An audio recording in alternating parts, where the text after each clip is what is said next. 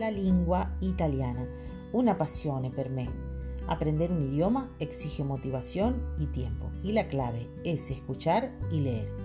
Estas son las palabras de Steve Kaufman, un políglota que habla 20 lenguas y considera un error iniciar el aprendizaje por la gramática.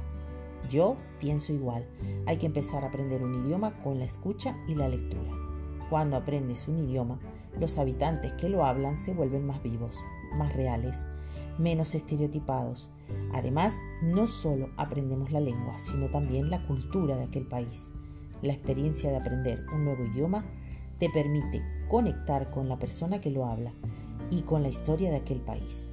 Te invito a conocer esta lengua meravigliosa y esta terra affascinante, l'Italia.